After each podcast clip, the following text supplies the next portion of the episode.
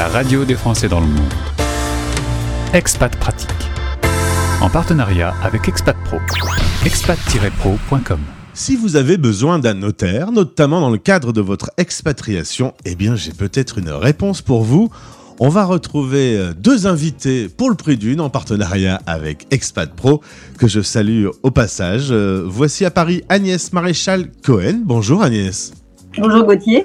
Et à Bordeaux, Jordan Crispel. Bonjour Jordan. Bonjour Gauthier.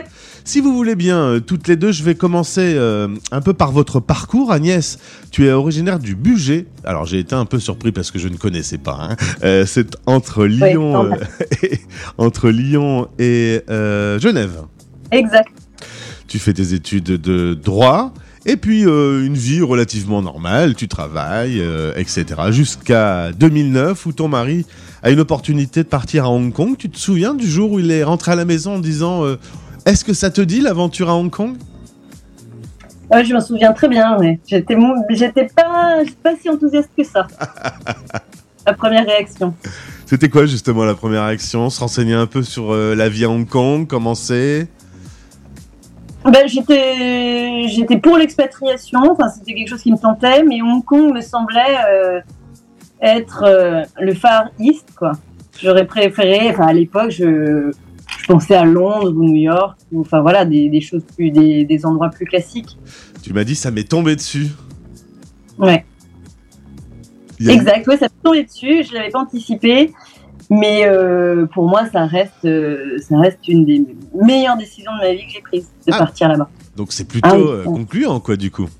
Ah oui, oui, oui. ah oui. Qu'est-ce qui a été si, si fabuleux? C'est la découverte d'une nouvelle culture, c'est justement remettre toutes ces habitudes en, en perspective? Oui, je crois ce qui, ce qui a été ouais, fabuleux pour moi, ça a été quelque part l'expatriation m'a apporté ce qui me manquait. Euh, puis oui, je résumerais ça par euh, un, peu d'audace, quoi. C'est ça qui m'a qui m'a apporté l'expatriation. En tout cas, en, en Chine aussi. Ça en- Euh, voilà, c'était une expatriation en Chine dans une culture complètement différente, avec des, des habitudes différentes, des gens différents, avec une langue qui était incompréhensible, etc., un autre mode de vie. Et ça, ça on est obligé de, de, de, de tout changer, enfin, tout changer, de s'adapter. Et, euh, on, euh, et on, ouais, moi, ça m'a apporté euh, de l'audace. Oui, vraiment. Je pense que je peux résumer ça comme ça. Jordan, originaire de Toulouse, la ville rose, des études de droit, tu es avocate en 2005. Euh, par contre, en 2008, euh, une petite envie de vivre l'expatriation quasiment sur un coup de tête. Alors pas, pas techniquement en quelques heures, il y a eu quand même une petite démarche, un petit processus, mais une envie très forte de s'expatrier à Québec.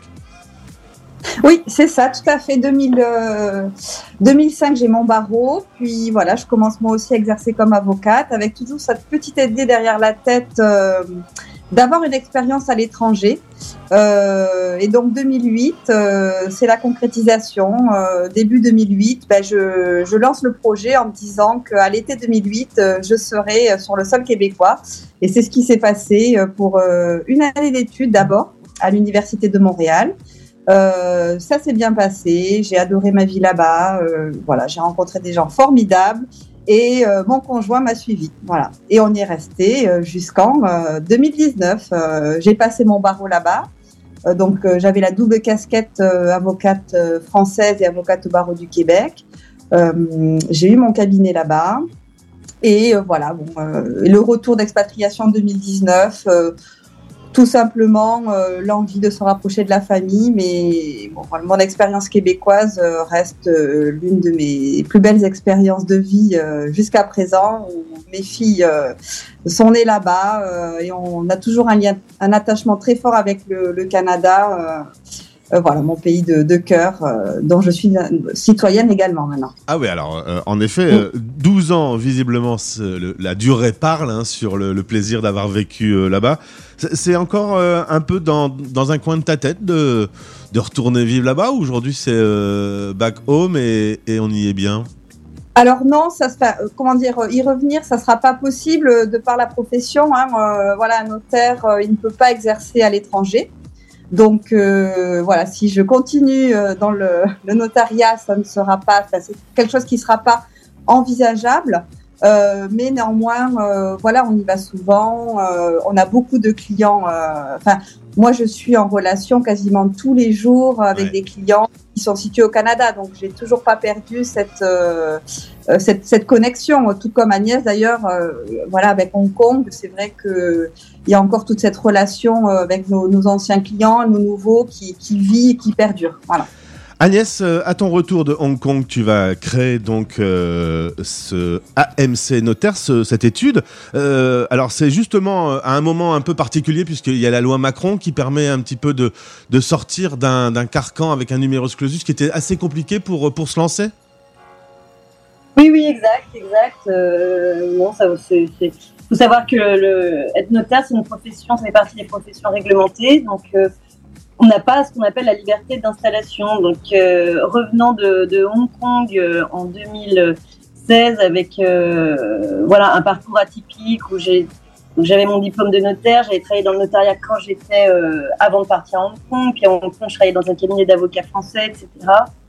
Disons que j'arrivais avec ce parcours atypique, c'était compliqué pour moi de, de, racheter une étude ou même d'être collaborateur. Je ne correspondais plus du tout au, au, code ou en tout cas au, profil attendu du, collaborateur qu'on va à un moment euh, associer.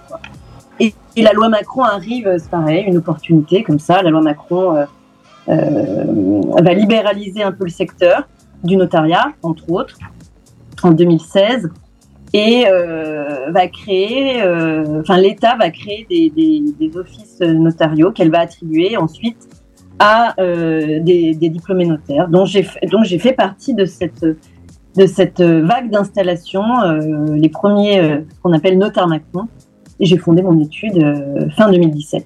Alors même si le siège est à Chantilly, c'est une étude qui est à disposition des Français dans le monde. quand j'ai posé la question de savoir qu'est-ce qu'elle avait comme particularité, cette étude, tu m'as dit, en fait, les Français de l'étranger ont les mêmes problèmes que les Français de France, avec cette petite particularité, c'est que quand on est en expatriation, tous les sujets sont un peu plus complexes à, résoudre Exactement. Alors je dirais pas qu'ils sont un peu plus complexes, je dirais qu'ils sont beaucoup plus complexes. mais euh, mais c'est euh, euh, effectivement l'internationalisation des échanges aujourd'hui entre les gens parce que parce que maintenant ça devient normal qu'on aille travailler pendant une partie de sa vie professionnelle à l'étranger, que peut-être là-bas on, rencontre notre conjoint, puis qu'on revienne en France, puis qu'on reparte, etc. Euh, l'internationalisation des, échanges, hein, qui va de pair avec la mondialisation, elle, elle rend euh, nos situations personnelles, patrimoniales, euh, plus, plus difficiles à régler en fait. Euh, et, donc l'aspect international ne peut pas être ignoré quand on, quand on, est, quand on a un client euh, qui est justement dans cette situation. Alors, on peut avoir envie de se marier, d'acheter un bien, de gérer un patrimoine, de s'occuper de sa retraite, et tous ces euh, sujets sont un peu, en effet, difficiles à, résoudre, puisque la grande question, c'est on dépend de quelle législation quand on a une vie à l'étranger? Bah Exactement, c'est ça la question.